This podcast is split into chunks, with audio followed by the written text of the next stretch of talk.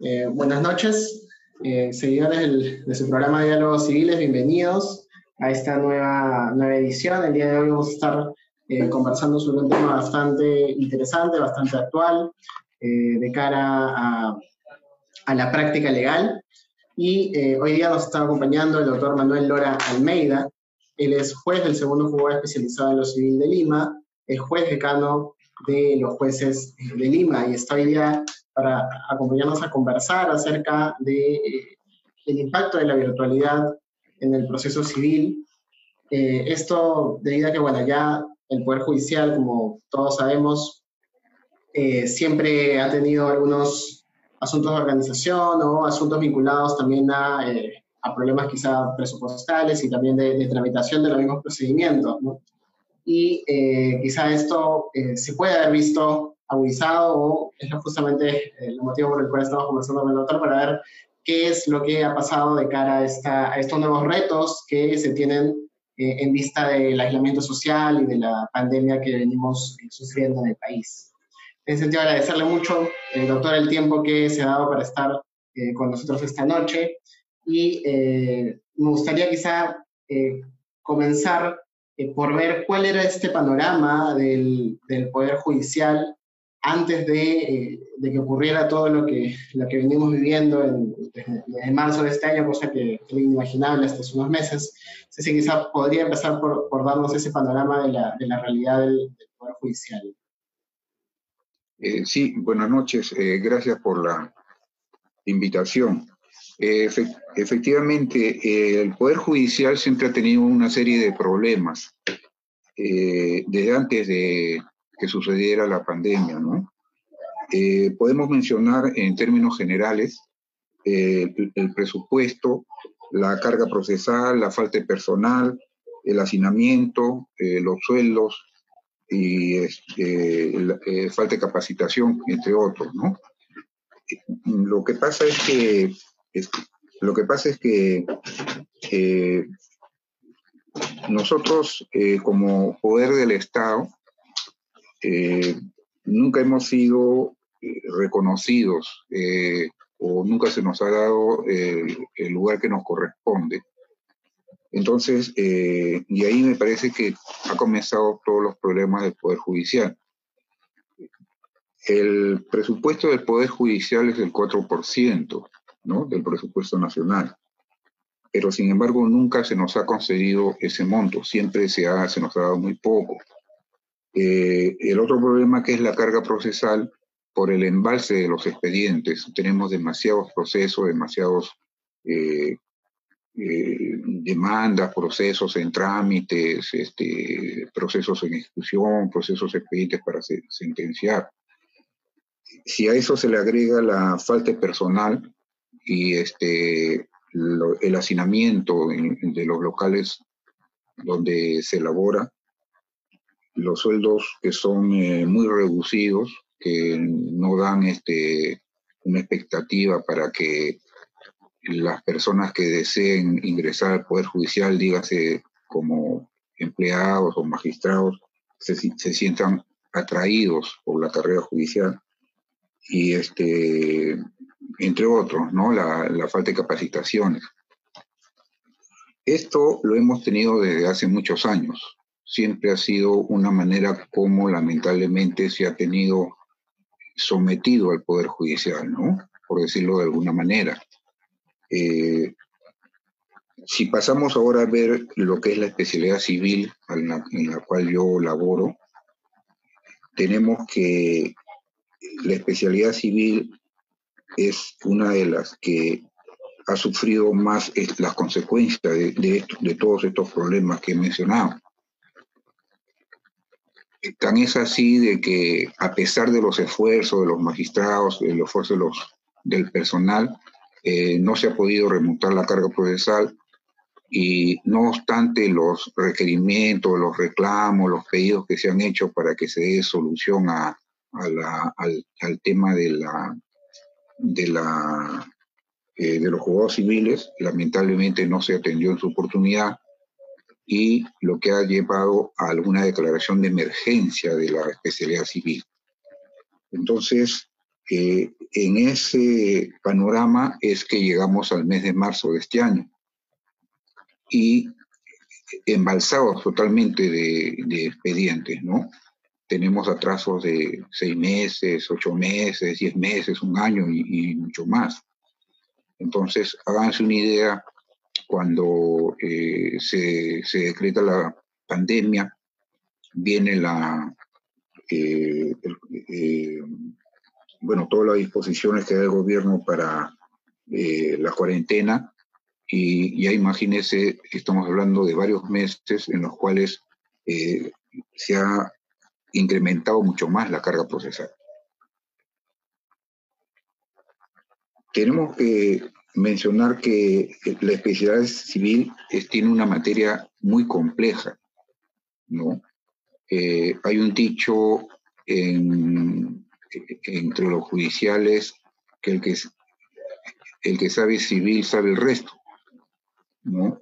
El proceso civil es, es tan grande, tan extenso, tan complejo, que no por menospreciar las otras especialidades, pero un juez de una especialidad que pasa civil es bien difícil que, eh, digamos, este, pueda dominar esa especialidad. ¿no? En cambio, un juez civil, si pasa a otra especialidad, sí tiene más opciones para ello. ¿Y eso a qué se debe? Se debe por la materia compleja, por el número de justiciables, por el número de pretensiones, cuadernos, estamos hablando de cuadernos de excepciones, cuadernos este, cautelares, que, eh, eh, digamos, eh, ensanchan el, proceso, o sea, lo vuelven mucho más complejo.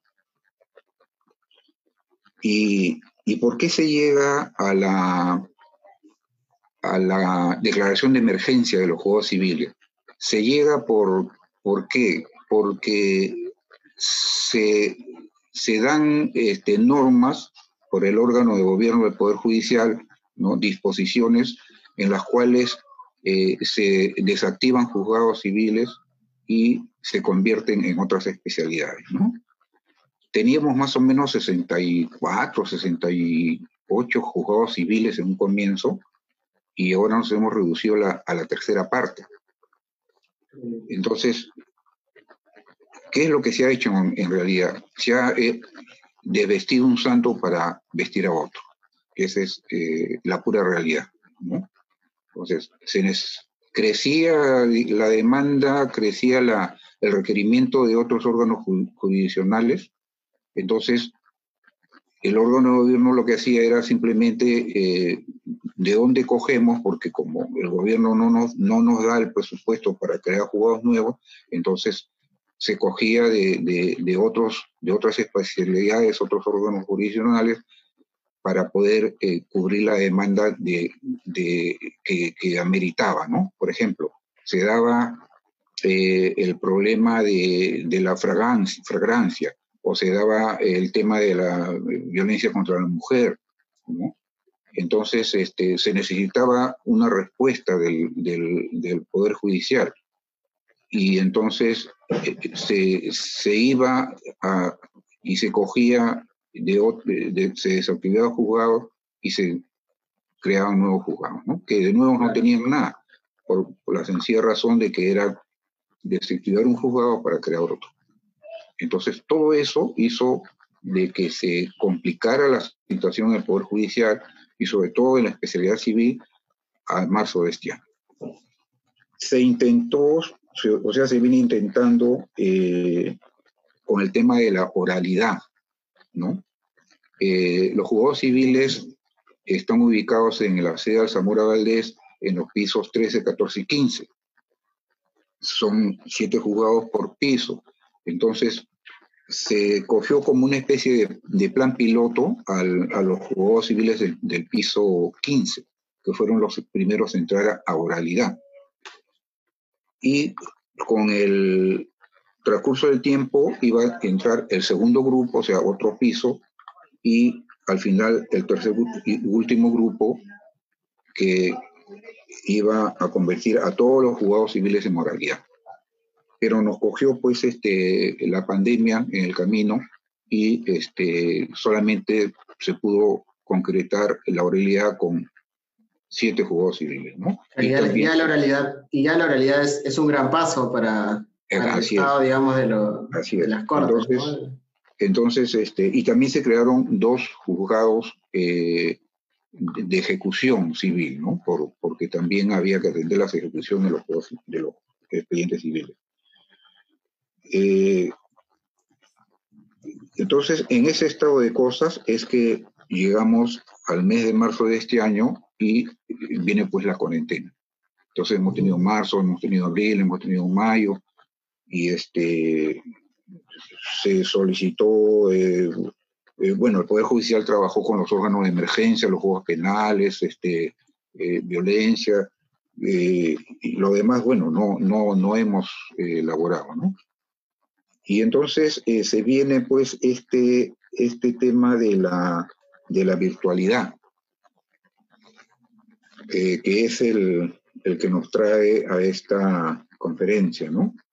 Eh, ahí, un, poco, un poco antes de, continuar, entonces, para tener claro el panorama, antes ya de la pandemia, digamos, los, los, juzgados estaban en la búsqueda de afrontar este tema de la oralidad, que ya es un gran reto teniendo en consideración la, la tradición eh, escritural, ¿no? De muchos años, muchas décadas del, del sistema procesal civil que nosotros tenemos. Y ahora eh, sumado a todas estas condiciones, a todos estos prejuicios del hacinamiento, de la falta de presupuesto, de la alta carga laboral y, lo que, digamos, en términos de no solamente de números, ¿no? Por decirlo de alguna manera, o sea, porque la carga no solamente implica que, que, tienes un gran número de retrasos, sino también es una carga eh, emocional, si se quiere, para los trabajadores del juzgado, ¿no? Con todo lo que implica. Y Ahora, eh, sumado a eso, está esta, estas nuevas medidas del Consejo Ejecutivo del Poder Judicial que, buscan ahora afrontar esta, esta virtualidad, que hecho sea de paso entre, la, entre algunos, eh, algunas voces han recibido con, con, con beneplácito esta, estas noticias eh, fuera, digamos, del, del Poder Judicial. y ahí un poco cuál es su mirada respecto de, esta, de estas nuevas eh, regulaciones que han salido, ¿no? Para impulsar este tema de la virtualidad. Sí, bueno, eh, lo que pasa es que una cosa es la, eh, la teoría y otra cosa es la práctica, ¿no? Una cosa es las resoluciones, este, protocolos, circulares, este, disposiciones que se dan, y otra cosa es lo que en la práctica tenemos que afrontar los jueces y el personal, porque ese es un tema que no solamente eh, compete a los jueces, sino también al personal jurisdiccional administrativo del Poder Judicial, porque todos caminamos de la mano, o sea, todos caminamos, eh, todos administramos justicia, ¿no? De, de, esta de esa manera. Eh, yo, yo tengo, o sea, yo soy muy escéptico, ¿no? Para, para estas cosas. A mí me parece que todo cambio, todo cambio que se dé, debe tener, eh, digamos, un soporte eh, jurídico, económico, técnico, tiene que tener este, un debido estudio, preparación, ¿no? O sea, lo que pasa es que en el Poder Judicial, lo que nosotros debemos hacer es exigir al gobierno, pedirle al gobierno que nos dé el presupuesto necesario para poder remontar todos los problemas que nosotros tenemos. Pero lamentablemente eh, no se da, no se da de esa manera. O sea, eh, no, no se eh, reclama, ¿no? no se le exige al Poder Judicial el derecho que nos corresponde. ¿Por qué? Porque nosotros tenemos que trabajar con lo que tenemos, con los pocos que se nos da, lo que, lo que podamos este, eh, inclusive aprender en el camino, ¿no? Entonces, eh, sería distinto, ¿no? Si nosotros, eh, nuestro representante, ¿no? exigiera al gobierno, ¿no? Que para poder cumplir con la administración de justicia, para los logros de, de la justicia, necesitamos una serie de cosas. Tenemos muchas carencias, tenemos muchos problemas, tenemos muchas limitaciones. Entonces, no, en la práctica no se da. En la práctica, ¿qué es lo que, lo que, se, lo que se hace? eh, eh, como usted dice, el Consejo Ejecutivo del Poder Judicial, que es el órgano eh, que ve estos temas, da pues disposiciones tendientes a mejorar la marcha de la Administración de Justicia, pero entre comillas mejorar.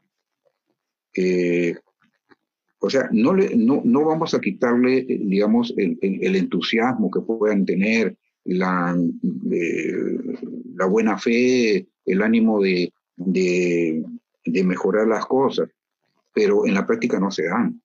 ¿no? Y nosotros, los jueces de, de, especializados, los jueces de paz, el, nuestro personal, somos los que nos perjudicamos con algunas este, medidas que se toman. ¿no? Y y no, no, no podemos este, eh, trabajar eh, de, la, de, la, de, la, manera más óptima para remontar todo esto. Eh, fíjese, el, el, Poder Judicial siempre ha sido, perdón, siempre ha estado en la mira de la opinión pública por corrupción, eh, por, por, atraso, ¿no? Pero eso, digamos, la corrupción es un tema que yo considero que nadie lo puede permitir, ¿no? O sea, un tema de corrupción debe ser investigado y sancionado drásticamente. Hablemos del, del tema de, de, la, de la carga procesal. Yo le voy a dar un ejemplo. Tenemos tanto atraso en los juzgados de que los justiciables los abogados están desesperados por obtener un resultado. Entonces, nosotros, los jueces y el personal, ¿qué más quisiéramos de tener al día el juzgado? ¿no? Tener al día nuestros expedientes. Pero, lamentablemente, más de lo que hacemos, más de lo que ponemos nuestra parte, humanamente no se puede más si nosotros tenemos que trabajar antes de la pandemia, trabajamos de 8 de la mañana a 5 de la tarde, que es el horario, téngalo por seguro que trabajamos mucho más, mucho más. O sea, a veces entramos a las 6 de la mañana, 7 de la mañana, a veces nos quedamos hasta las 10 de la noche, eh, se va a trabajar sábado, se va a trabajar domingo, se va a trabajar feriado, magistrados que se llevan eh, eh, expedientes a su casa. Entonces, eso es algo que no se ve, eso es algo que no se publicita, eso es algo que, lo sabemos solamente los que trabajamos adentro. No lo saben eh, los abogados, no lo saben los justiciables. Entonces, eh, y es algo que preocupa, porque cada vez eh, es, más la congestión de expedientes que tenemos. Entonces, la solución, como le digo, parte por el hecho de que las, las, eh, las normas, las modificaciones que se den tienen que estar orientadas a una eh, mejora real de la administración de justicia, no teórica. Le voy a dar un ejemplo. Eh, con esto de la, de la virtualidad, ¿no? Se nos dice a nosotros el grupo, los grupos de riesgo, que todos conocemos. Eh, mayores de 65 años, este, enfermedades y esas cosas. Entonces, ¿qué es, por ejemplo, para el caso específico de la Corte de Lima? ¿Qué es lo que, lo que el presidente de la Corte de Lima, Lector Rivera, eh, desde un momento eh, tuvo como premisa, como meta? Cuidar de la salud y el, la vida de los magistrados y los empleados. Pero usted puede creer que hasta ahora no nos hemos hecho pruebas, ningún tipo de pruebas, los magistrados. Usted puede creer que, que nos dan un, jabón pequeño, un, un, frasco de alcohol que uno lo tiene que hacer durar mucho tiempo, unas mascarillas que muy, muy, muy simples, muy sencillas, que, que, no cubren como debería ser. ¿no? Y eso no es por culpa del presidente de la Corte, sino es por culpa del presupuesto. Entonces, fíjese usted con esas limitaciones, ¿no? La manera como tenemos que trabajar. Entonces, la virtualidad. ¿Qué pasó con la virtualidad? ¿O qué pasa con la virtualidad?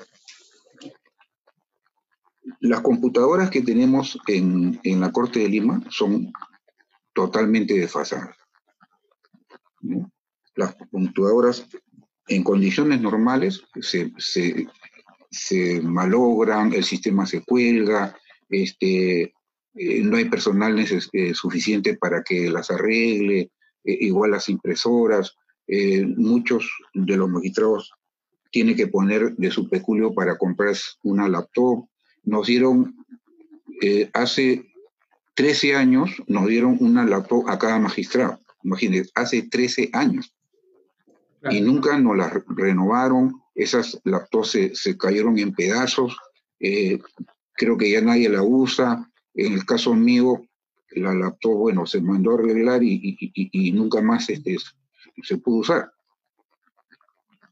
Entonces, si nosotros, eh, si nosotros entramos a un tema que es la virtualidad, entonces tenemos que tener todos los, todo lo necesario para poder cumplir con esa, con esa manera de trabajar.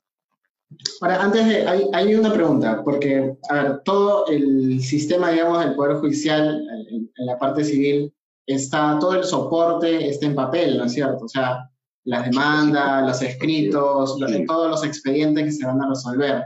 Hay una pregunta, digamos, a ver, el expediente está eh, en la sede del, del juzgado, y de cara a estas eh, sesiones virtuales, estas audiencias, estas diligencias que se tienen que llevar ahora virtualmente, ¿cómo es que está funcionando esto, esto con el expediente físico que todavía existe? Porque igual, eh, más allá de que se pueda virtualizar todo el trámite que va a ir de ahora en adelante, eh, lo, anterior sigue siendo físico, ¿no? Es decir...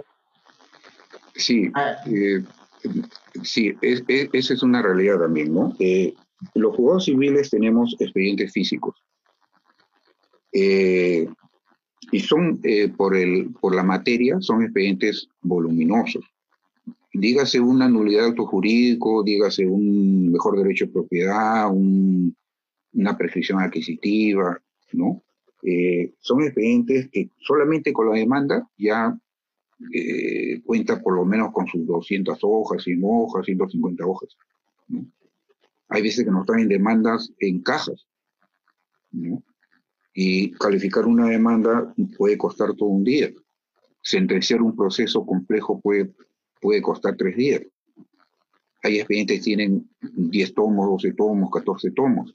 Entonces, eh, ¿cómo podemos virtualizar ese expediente? O sea, hay que escanearlo.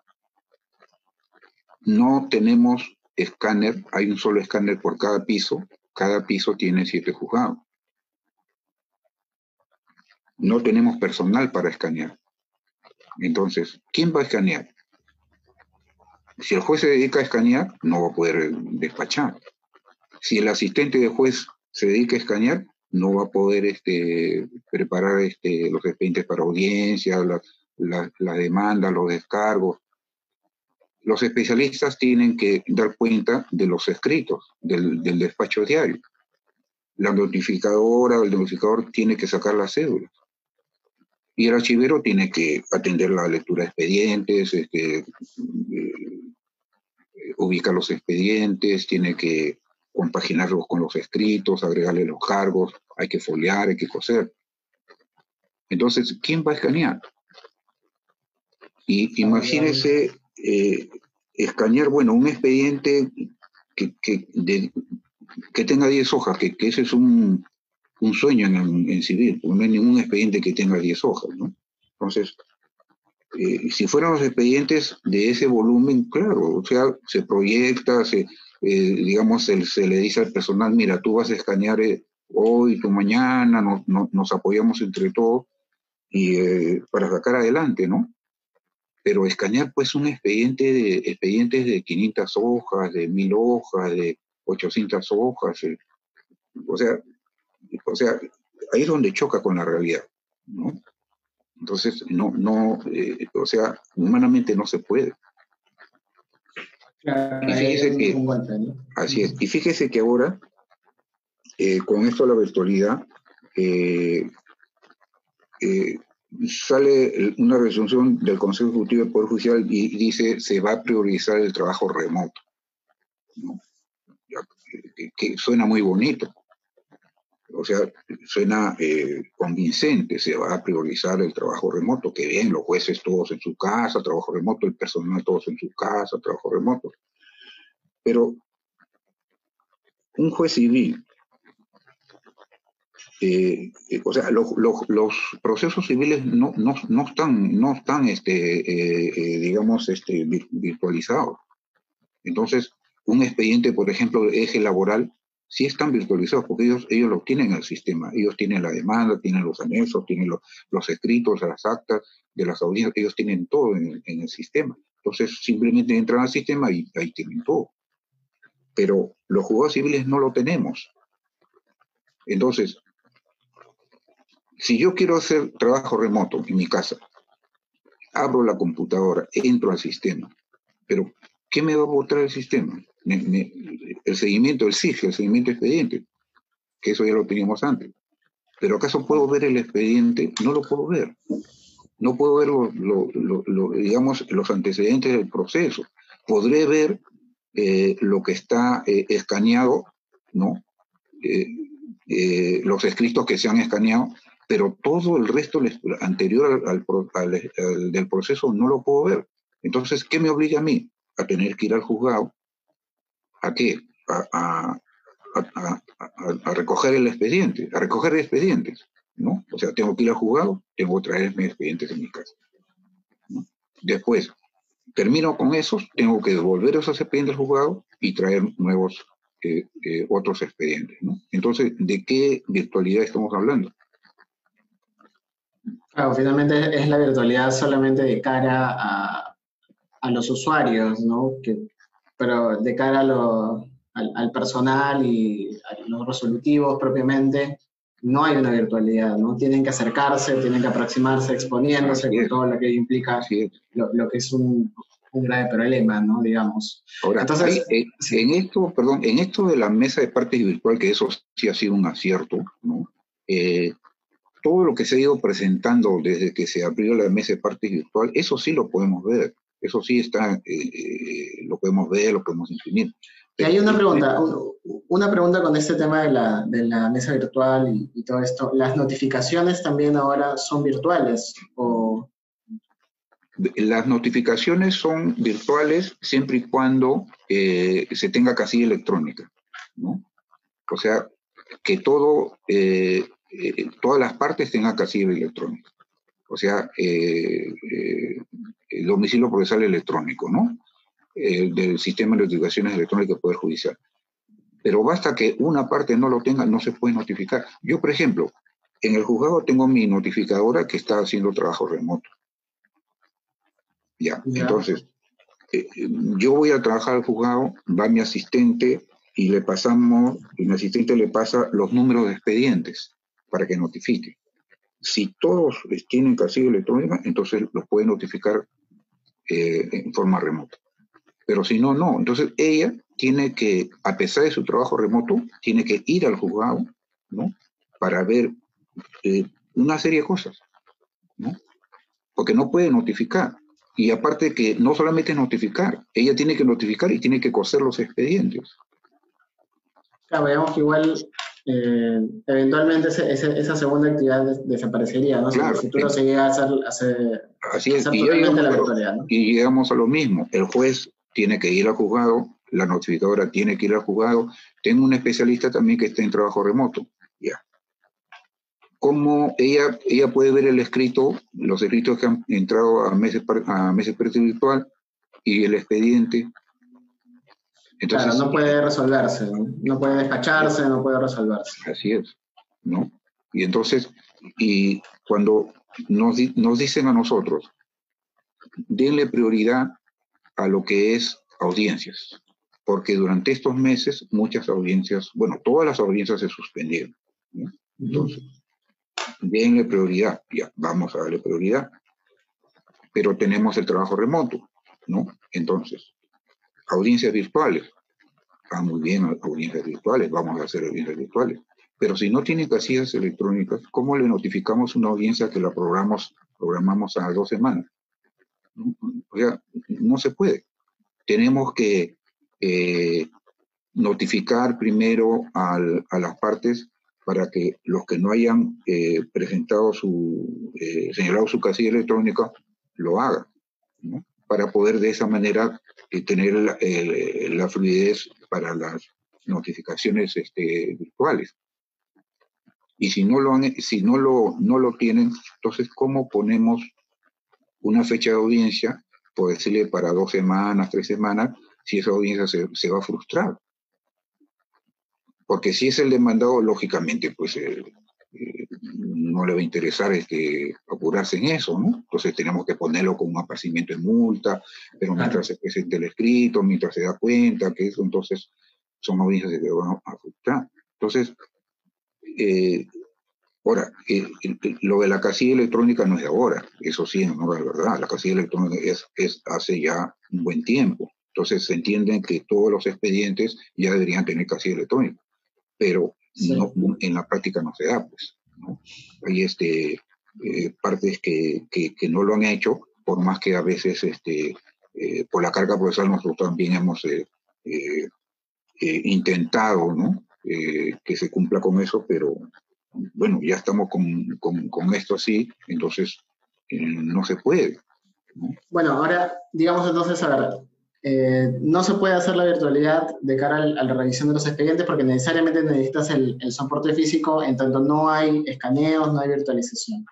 Y ahora, en este tema de las audiencias, porque igual la virtualidad requiere ciertas condiciones técnicas, requiere sí. tener un internet de calidad, ¿no? requiere tener cierto tipo de banda, sobre todo porque las audiencias pueden resultar numerosas, ¿no? eh, más aún en este, en este tema de la, de la oralidad actual que, que, se está cruzando con el tema de la virtualidad. ¿no? Entonces, y ahí, en los casos en los, cuales, en los cuales, por ejemplo, no hubiera este acceso a, viable al Internet o hubiera problemas con esto, eh, ¿se ha hecho algo también desde el, desde el Poder Judicial? Eh, fíjese, eh, la, eh, el, el, el, problema eh, va más allá todavía, ¿no? Porque el problema no solamente es del Poder Judicial, porque también tendría que decirle los equipos informáticos que tenemos no son compatibles con el programa. Ah, ¿Entiendes? Claro. O sea, eh, gerencia general este, propuso que eh, los equipos de los despachos se dieran en préstamo para que los magistrados puedan llevarlos a su casa y con eso trabajarlo, ¿no? En teoría era pues el, la solución al caso, pero ¿qué, ¿qué pasa? Que como no tenemos el presupuesto necesario, tampoco tenemos pues los mejores equipos. Y para poder tener eh, eh, un trabajo remoto, los equipos de los despachos tienen que estar encendidos y, y lo ponen en, en, invernadero, ¿no? Creo que así se, se le denomina. ¿no? O sea, tiene que estar, tiene que estar este, prendido en, en, los despachos. Entonces, si yo me traigo la, mi, mi, mi equipo del, del, del juzgado, ¿qué, ¿qué, cosa dejo prendido allá? No podría. Entonces se tuvo que cambiar de, de, de digamos, de sistema, el programa y una serie de cosas. ¿no? Entonces, este, no es, no es este, tan, eh, como le digo, tan sencillo el asunto de la virtualidad. Ahora, tenemos también a los abogados, tenemos a los, a los justiciables. Ellos también eh, eh, tienen que tener también un equipo, tienen que tener este, eh, todo lo necesario para poder entrar al, a, la, al, a la virtualidad, a la audiencia virtual. ¿no? y no, no es, o sea, es, es un tema bien, bien, bien complejo. Ahora, ahí, de cara a los, a los justiciables, eh, podemos estar también frente a una barrera, ¿no? Porque, o a una afectación, porque imaginemos, ¿no? O sea, hay, eh, en civil puede haber algunos casos, no sé, quizá eh, vinculados a un desalojo, vinculados a una obligación de dar suma de dinero, donde la, la parte demandada, podría no estar en la posibilidad ni siquiera de acceder al Internet, ¿no? por, por poner alguna, alguna circunstancia eh, muy, muy, precaria que, que habida cuenta de lo que estamos viviendo ahora podría ser eh, real, ¿no? Y ahí, en ese escenario, ¿qué es lo que pasaría o cómo se afrontaría en, este nuevo marco de la virtualidad? ¿O no podría llevarse a cabo simplemente la...? sí, sí, a eso me refería justamente, ¿no? regresamos a lo mismo. O sea, la teoría, ¿no? La teoría es, eh, eh, digamos, eh, muy entusiasta, muy prometedora, pero en la práctica no es así, ¿no? Póngase usted a pensar, abogado, que esos abogados que estaban acostumbrados a, que estaban acostumbrados a la máquina de escribir, que tuvieron que pasar a la computadora, y ahora la computadora que tiene que pasar a la virtualidad, no es sencillo. Claro. ¿no?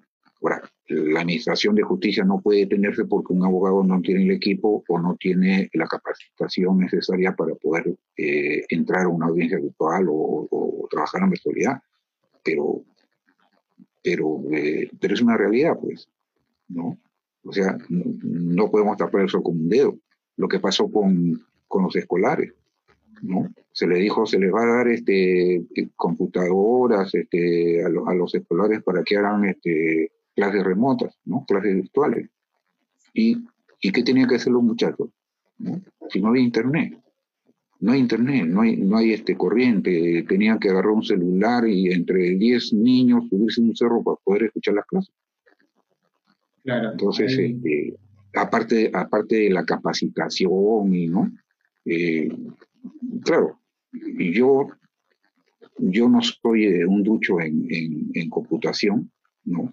los jueces eh, más jóvenes, los jueces este, más actualizados, lógicamente eh, les es más fácil les es más llevadero y ya están haciendo, ya se están haciendo audiencias virtuales, ¿no? es que no se está haciendo, ya se están haciendo.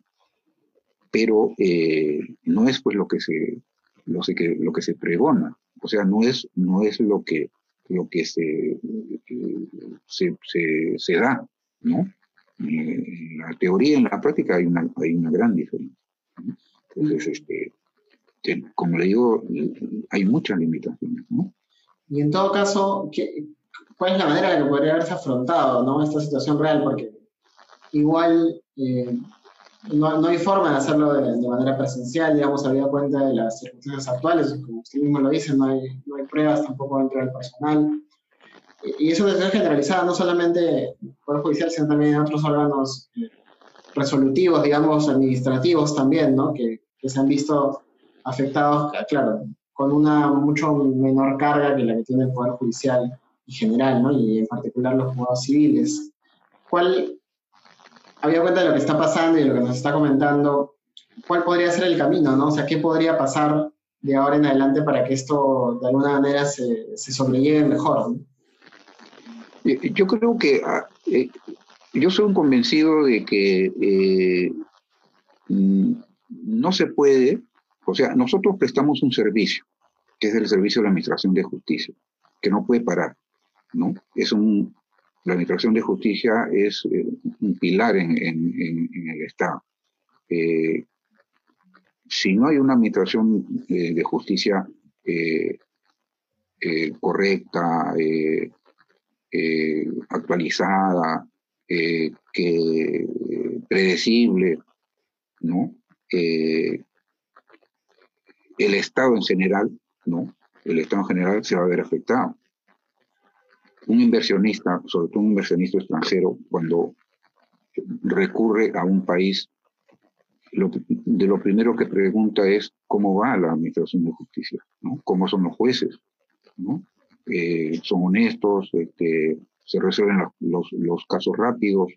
Eh, hay garantía en la Administración de Justicia, se da el debido proceso. Entonces, nosotros eh, no podemos parar. O sea, en, frente a tantos problemas, ¿no? no podemos parar, tenemos que seguir. Pero yo creo que acá hay eh, dos grandes eh, errores que siempre se han cometido por nuestros representantes del Poder Judicial, ¿no? el órgano de gobierno. primero, de que han dejado de reclamarle al gobierno lo que con derecho nos corresponde. Ese es lo primero. han debido, desde un primer momento, reclamar. Es decir, el Poder Judicial necesita esto para seguir caminando. Yo como juez decano he tenido muchas oportunidades en las que he estado en reuniones en, la presidencia del Consejo de Ministros, Ministerio de Economía, Ministerio de Justicia, temas de eh, diversos, ¿no? Temas diversos, ¿no? Eh, temas de, eh, de implementaciones de, de nuevas normas legales, este, creaciones de juzgados, temas este, de, de, remuneraciones de los magistrados. Y, y siempre, digamos, hemos sido relegados. Y el principal problema que tenemos es que no se ha reclamado, o sea, no se ha exigido, porque la palabra es exigir. Pues nosotros no tenemos por qué, eh, o sea, no, no, estamos, no pedimos ningún favor, nosotros debemos exigir al gobierno que se nos dé lo que nos corresponde. Por, un lado. Y por otro lado, las, eh, los, las decisiones, los cambios este, eh, que se dan, como le digo, no distan mucho de lo que se eh, de lo que se ofrece o promete a lo que se a la realidad. Entonces, no, no, como le digo, no es desmerecer la labor, ¿no? de los de nuestros representantes en el sentido de que con la mejor buena intención, eh, buena fe, ellos eh, quieren priorizar el tema de que la metodología de justicia no puede parar, porque tampoco podríamos cruzarnos de brazos y decir, bueno, no vamos a hacer nada porque no, no, no, no nos da lo que, lo que necesitamos.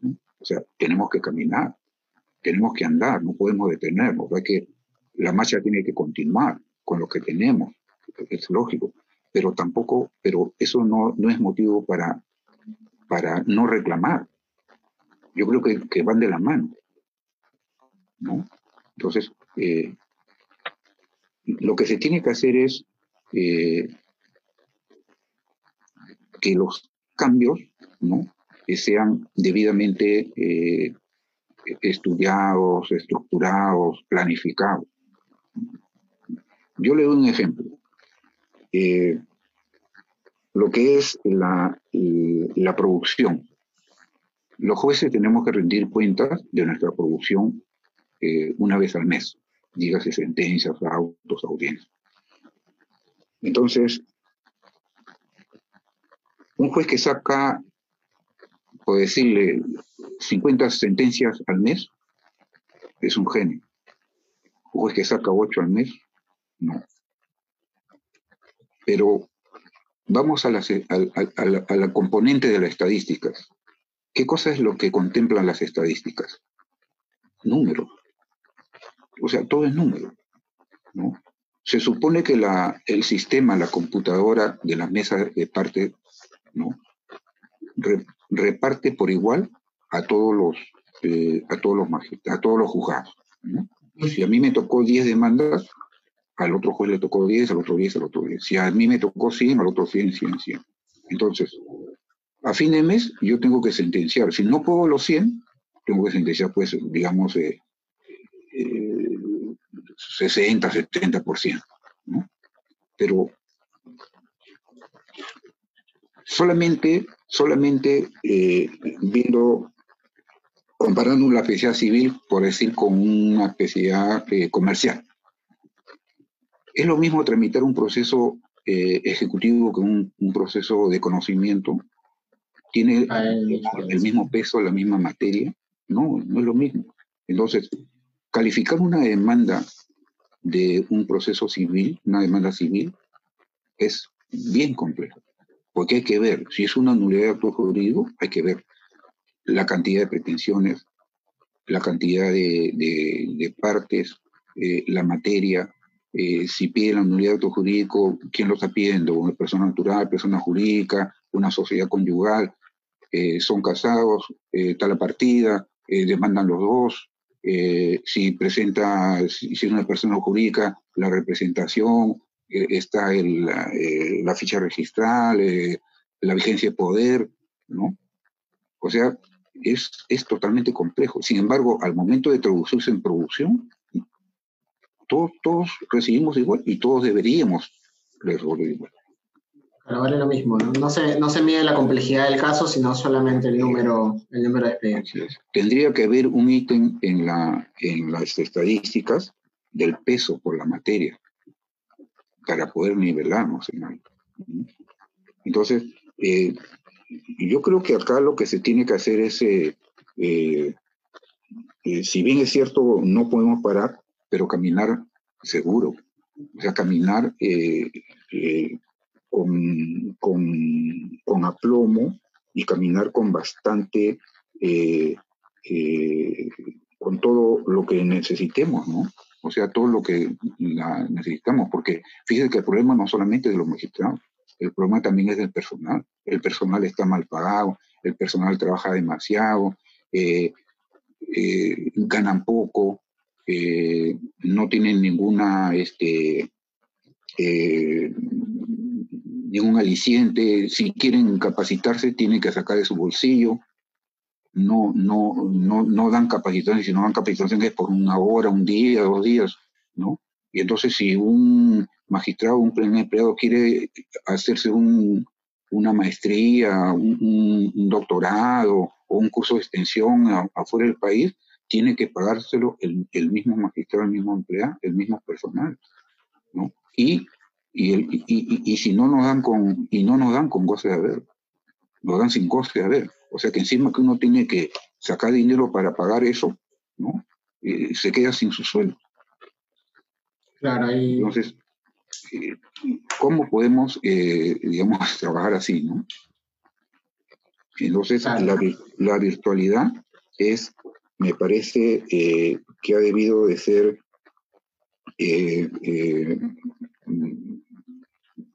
un poco más elaborada, ¿no? Un poco más elaborada, con un poco más de, tiempo, más de atención, eh, prever todo lo que se nos venía. Pero debía tomar nota de, de estos, estos problemas ya existentes y, y, tomar más previsiones respecto de lo que podía, podía ocurrir de cara a, esta, a este impacto ¿no? de la virtualidad. Que entiendo que, bueno, para los, los administrados, perdón, para las partes, el proceso no, no implica mayores asuntos, pero eh, sí hay un, hay un impacto bastante fuerte eh, en los magistrados y en el personal del Poder Judicial, que finalmente eh, debería ser también un elemento a, valorar al momento de implementar cualquier reforma de este tipo.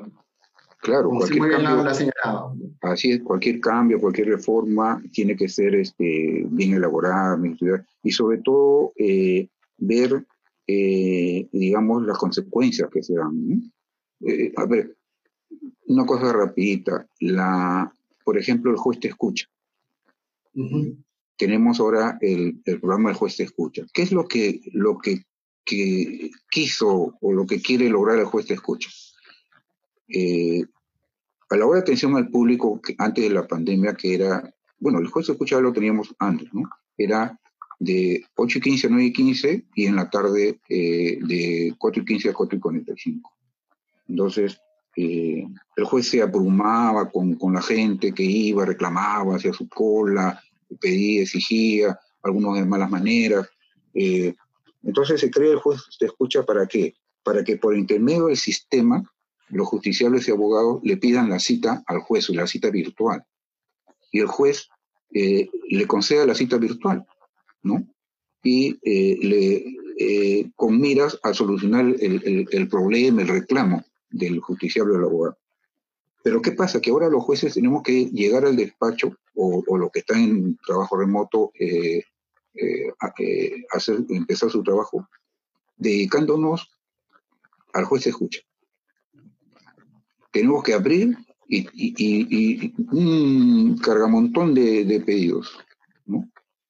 hay que decirle, eh, hay que decirles, este, se le, se, le, se le concede la cita para tal día, eh, a tal hora, eh, y este, ¿para qué? Para que nos digan, sabe que mi expediente tiene un escrito de ocho meses y no se provee, o mi demanda tiene tanto tiempo y no, no se califica, o está para sentencia tanto tiempo y no, no se pide la sentencia.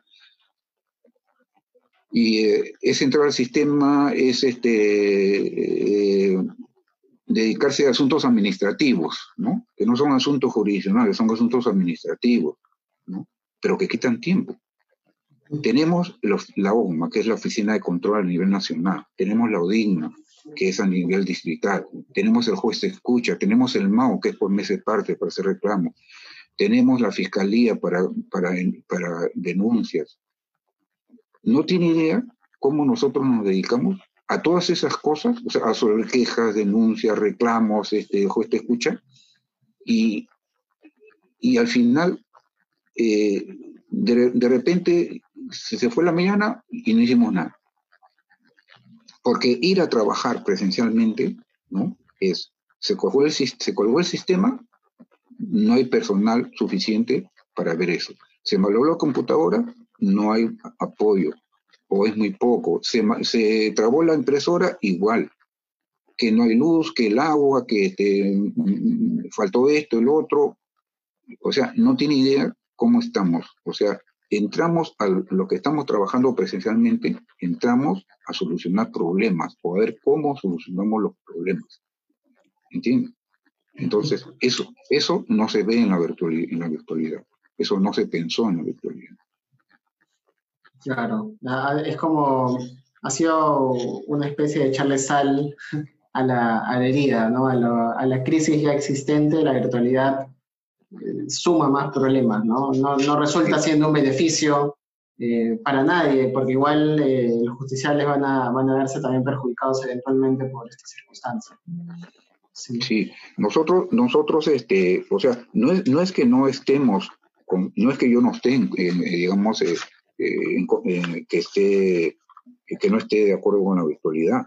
Claro, no, lo, que pasa es que debió hacerse, claro, debió hacerse la virtualidad de una manera, de una manera distinta en todo caso, ¿no? Tampoco no quiere decir, para precisar, para precisar un poco sus palabras, tampoco quiere decir que usted esté en contra de este mecanismo de, de escucha, sino que, digamos, aunado a toda la carga que existe, el, mecanismo quizás no es el más adecuado, ¿no? Entonces, debería haberse estructurado un sistema o, aligerarse algunas cuestiones o unificarse algunas otras para que ustedes puedan concentrarse en lo que de cara a los usuarios, a, las partes del proceso es lo importante, que finalmente es la resolución de sus casos, ¿no? De manera, de manera célere, de manera adecuada también. Sí, pues ahora fíjese, eh, ¿qué nos han agregado al juez te escucha ahora poco? Recién, que, cada, que, que todos los fines de mes tenemos que rendir cuenta los fines de control de todos los pedidos de juez te escucha han sido atendidos, no han sido atendidos, se consiguió la cita, no se, no se consiguió la cita virtual, se resolvió el problema, no se resolvió el problema. O sea, estamos dedicados a qué? A asuntos administrativos. Ahora, agréguele que cuando estamos en los despachos, suenan los teléfonos fijos, los, ¿no? los, los despachos, ¿y quiénes nos llaman? Nos llaman abogados, nos llaman litigantes justiciables. ¿Por qué? Porque simplemente llaman a la central, quiero hablar con el segundo juego civil, pero ahora lo pasa y eh, eh, soy el doctor tal, o sabes que tengo un expediente que no sale el escrito, esto, ¿para cuándo? O sea, imagínense cómo estamos trabajando. Claro, sí, realmente, realmente preocupante la situación que, que nos señala, importante este, este contrapunto entre a veces las teorías que se plantean o las reformas que se plantean también de manera acelerada en este caso, si bien es cierto está la emergencia, pero pudo haberse hecho algún esfuerzo mayor de reflexión sobre el tema. Eh, yo le agradezco mucho, la verdad, la, las interesantes apuntes que nos ha dado, las reflexiones sobre el tema, la, carga también fuerte de, crítica que siempre es importante en el, en el mundo legal, en el mundo jurídico, sobre todo en el mundo judicial y no sé si quiere añadir algo adicional para, para, para cerrar. Sí, yo, yo quisiera, eh, bueno, agradecer esta oportunidad de poderme haber este, expresado y este, decirles a los justiciables, a los abogados, que nosotros estamos abocados a eh, sacar adelante la carga procesal. ¿no? O sea, no es que eh, las quejas, reclamos este, que, que yo he presentado en este acto eh, van a, dejar de lado eso, ¿no? Nosotros este, tenemos como premisa que somos, eh, prestamos una, un servicio y, tenemos, que, tenemos que hacerlo y lo vamos a hacer. Pero quisiera que por favor comprendan, ¿no? Cuáles son las condiciones en las que estamos trabajando. ¿no? Nosotros, los, los magistrados, somos como todo ser humano de carne y hueso. Eh, nos podemos equivocar, podemos tener este, bueno, una serie de, problemas, eh, conflictos y una serie de cosas, pero nosotros, tenga lo posible que ponemos de nuestra parte, al igual que nuestro personal, para sacar por razones de justicia marche como debe ser, pero lamentablemente no podemos. Yo eh, cuando, bueno, antes de la pandemia, cuando eh, teníamos atención personal, física de los abogados y judiciales, yo a veces los hacía pasar a los ambientes de adentro, para que vean cómo trabajan y se quedaban con la boca abierta. Se quedaban, yo digo, se quedaban asombrados porque, y, y, venían a veces hasta de, de, malas maneras, ¿no? Y yo le decía, este, doctor, hágame un favor, venga conmigo, acompañe. Y lo hacía, lo hacía entrar. Decía, fíjese la cantidad de expedientes que tenemos. ¿no? Fíjese la cantidad. Fíjese, solamente usted, usted viene por meses parte, pide lectura de expediente y con todo el derecho al mundo deben dárselo al momento, a los 10 minutos, a los 15 minutos. No tienen por qué decirle, venga usted mañana, pasó mañana. Pero fíjese, pues, cómo están los. Están en el suelo, están en los pasadizos, están debajo de los escritorios, están este, en los marcos de las ventanas, eh, ya no hay dónde poner expediente. Entonces yo le digo, doctor, a ver, fíjese, usted que está por acá adentro, de repente, el, de repente, de repente el expediente que suyo está el primero de esta ruma y qué bien lo encontramos, pero de repente hay que mover todo una hora, dos horas, ¿no? Para ubicarse el expediente. Entonces, este, eh, que nos comprendan, ¿no? Que nos comprendan que, nosotros estamos este, eh, de la mejor predisposición para sacar adelante. Y, quiero contarle una anécdota chiquita, rapidita. Yo eh, entré muy joven al Poder Judicial, ¿no? llegué a ser juez a los 29 años, que en esa época, bueno, era, fui el joven, el joven más joven de, de, de Lima y uno de los más jóvenes del Perú. Y me acuerdo que una vez una señora se me acerca y en el despacho y me coge y me da una pequeña peñiscada, ¿no? Y, yo la quedé mirando así asombrado, sí, señor. No, me decía, yo quería, la verdad que yo nunca he tocado a un juez. Una litigante, ¿no? entonces, entonces eh, ¿qué, qué, qué, pasa? ¿Qué, ¿Qué, qué, se puede rescatar de esto? De que hay personas que, como debe ser, que le tienen, eh, digamos, mucha fe ¿no? a los magistrados, le tienen depositado en ellos, eh, digamos, el clamor de, justicia, el clamor de, equidad, de que sus casos se resuelvan correctamente y en tiempo oportuno. ¿no? Entonces le dije, señor, los jueces somos de carne y hueso. Entonces, pero pero no, no, no, no, no, no tenemos, o sea, si, si no nos dan las armas necesarias para salir adelante, no, no podemos, ¿no? Entonces, este, eh, yo lo que quisiera es llamar a, la comprensión en el sentido de que las disposiciones que se den sean eh, acordes con la realidad. Yo tengo 67 años y yo con mis 67 años yo voy a jugar. Fíjate. Claro, realmente es, preocupante y, grave esta, esta circunstancia, ¿no? Eh, esperemos realmente que, esto se solucione lo más pronto posible. La, la situación del país no está para, para mayores problemas, digamos, ¿no? No, estamos en el momento eh, nada, yo agradecerle nuevamente eh, su tiempo, el espacio que nos ha brindado dentro de sus cargadas labores y, y espero que, que, se llegue a escuchar este, este mensaje que usted ha querido transmitir eh, el día de hoy, ¿no? Agradecer también a, las, a, los seguidores del, del programa que, que, están siguiéndonos en Facebook y nada, hasta el, hasta el siguiente lunes a las 7 de la noche en su programa de Diálogos Civiles, ¿no? Muchas gracias, doctor. muchas gracias. Muchas gracias.